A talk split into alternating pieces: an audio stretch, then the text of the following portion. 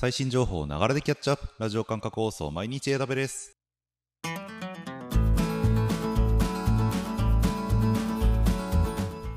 おはようございます。サーバックスの加藤です。11月の18日。今日も最新のアップデートを皆様にお届けしていきます。電車に乗りながらご飯を食べながらちょっとしたながら時間で気軽にキャッチアップしていきましょう。放送のフィードバックは YouTube のコメント欄または Twitter のハッシュタグサバワにて投稿お願いします。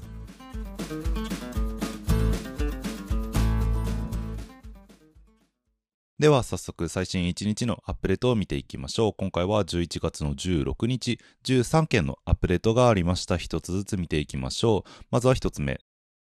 AWS Step Functions が Amazon EKS と統合。はい、ワークフローを構築するサービスである Step Functions ですが、こちらがフロー内で Amazon EKS クラスターに対して操作を行うことができるようになりました。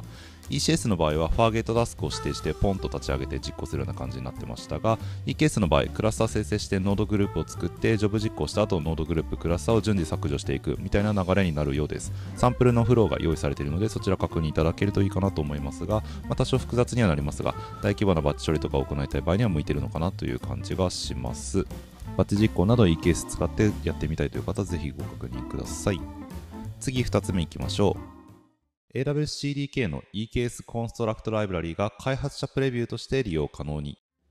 プログラミング言語を用いて AWS のインフラを定義構築できる開発ツールである AWS CDK ですがこちらが EKS 環境を構築するためのライブラリを提供するようになりました。もともとクラスターを生成するためのモジュールについては揃っていたんですけれども今回発表されているコンストラクトライブラリを使うと Kubernetes リソースをクラスターにデプロイすることができるようになるということです。AWS-CDK のバージョン1.65.0以降から開発者プレビュー状態として提供されています。今後重大な変更については予定されておらず GA 版の準備を進めているところということです。で、EKS コンストラクトライブラリ使うことでリソースをデプロイできるんですが、バージョン1.67.0以降では CDK for Kubernetes、CDK かな？というツールがえー、提供しているマニフェスト生成機能というにも対応しています。CDK を用いてコードを記述することでマニフェストの YAML ファイルを生成することができてマニフェストファイルについても YAML で頑張って定義せずに慣れ親しんだプログラミング言語で書けるようになるというものになっています。両方に対応したということで CDK 使ってより便利に EKS 環境を構築できるようになります。ぜひご確認ください。次3つ目いきましょう。AWS IoT デバイスマネジメントが単一デバイスへの多重接続をサポート。はい、IoT デバイスマネジメント AWS の IoT シリーズの1機能ですね。接続デバイスの登録監視やリモート管理を行うサービスになりますがリモートデバイスに対してアクセスする際にトンネル機能というのがあって安全なトンネル内を通ってそのデバイスに接続をするという機能が提供されているんですがこちらの多重接続が可能になりました。要するに単一のデバイスに対して複数のクライアントから接続ができるようになるという形ですね。はい。え例えば、え一方で、えパラメータの変更などを行いつつもう一方ではコマンドを発行して実際デバイスがきちんと機能しているかなということを確認するみたいなことが簡単にできるようになります。次4つ目いきましょう Amazon ケンドラがセキュアな検索のためユーザートークンを追加。はい、任意のデータソースに対する検索機能を提供するサービスであるケンドラですが、こちらが個別のユーザーを識別するためのユーザートークンを追加しました。これを使うことでユーザー単位で検索結果をフィルターなどできるようになります。今まで属性フィルター機能という機能で特定のユーザーグループのメンバーに見せる結果をフィルターするということはできたんですけれども、今回ユーザートークンを払い出してあげて、ユーザーを識別できるようになったことで、ユーザー単位でこの情報を見せる、見せないといった制御が可能になったということです。次5つ目いきましょう。Amazon 政治メーカースタジオがマルチ GPU インスタンスに対応。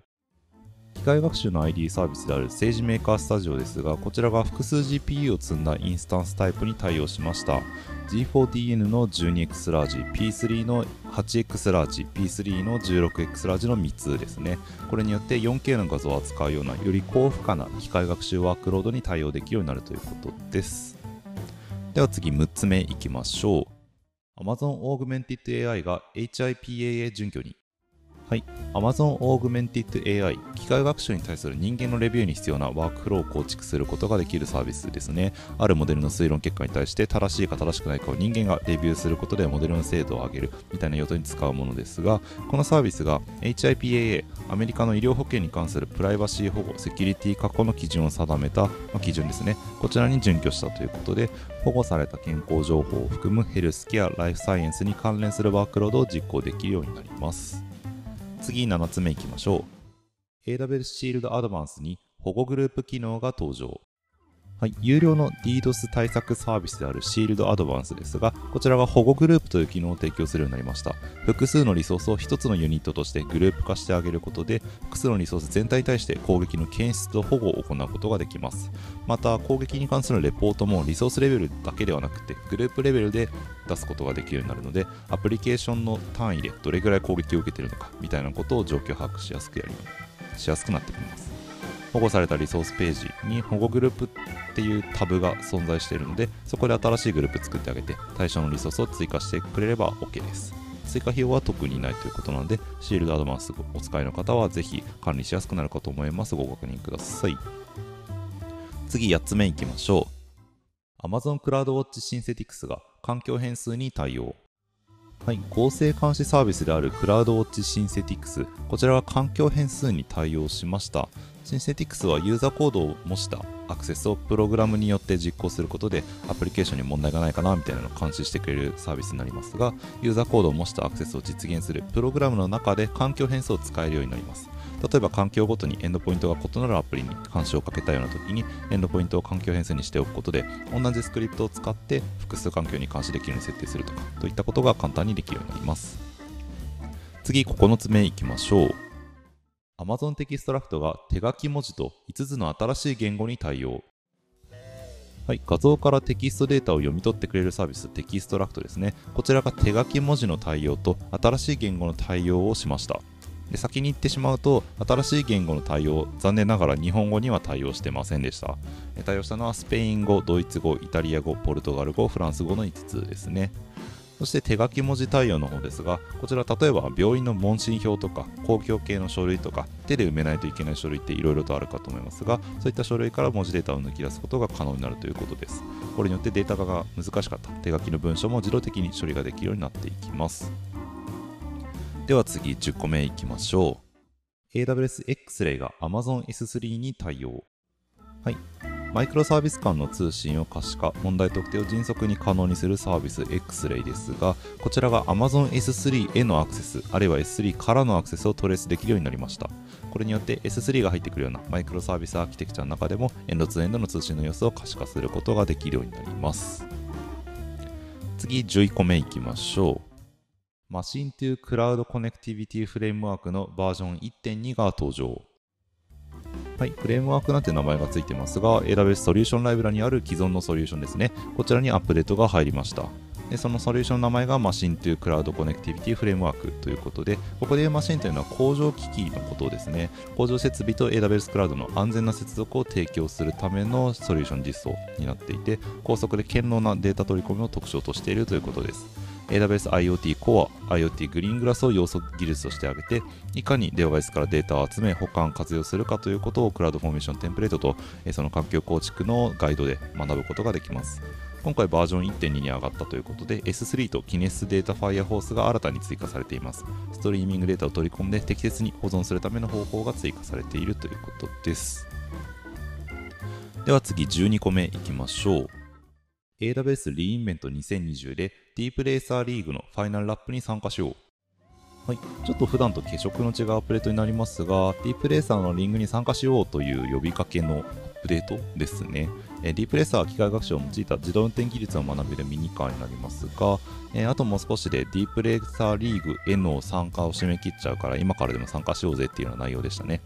11月の30日までワイルドカードレースというのが開かれていて、バーチャル環境で行うタイムトライアル、タイムアタックのレースで期限までに最速のモデルを提出してあげると上位5名までがチャンピオンシップカップのトーナメントこれがリインベント内で行われるようですがに進めるということです。ちなみに現在ディープレーサー次世代のディープレーサーエボ既存のディープレーサーをエボにバージョンアップするためのセンサーキットの3つの製品があるんですがこれらが Amazon.com で購入するとアメリカ外にも発送できるようになってます。なので、まあ、当然送料と輸入手数料っていうのは乗っかってきちゃうんですけれども今日本からでも .com のアカウントを作ればえ、ディープレーサーを購入することはできるようになっているようなので、まあ、日本の方でもですねもしやってみたいという方いらっしゃったら買ってみてもいいかもしれません。とはいえあの基本的にはバーチャル環境でのモデルでの対決が最初は行われるようなので、まあ、まずはですねコンソール入っていただいて実際モデルを構築するところからやってみていただけるといいと思います。では次最後13個目いきましょう。Amazon Aurora PostgreSQL のパッチバージョン1.7.6、2.5.6、3.2.6が利用可能に。はい、オーロラポストグレスケールの1.7系、2.5系、3.2系のアップデートが入りました。まあ、特にクリティカルなアップデートがあるわけではなさそうですが、複数のバグフィックスとエンハンスを含むほか、オーロラのレプリケーションでエラーマルチトランザクト ID has not been created yet というエラーメッセージが表示されるようなバグがあったみたいなんですが、それが修正されたということです。まあ、同バグにもし当たったことがあるという方とか、まあ、あるいは1.7、2.5、3.2系のものを使っているという方はですね、アップデート簡単にできますので、やっていただけるといいかなと思います。ということで、以上13件11月の16日のアップデートでした。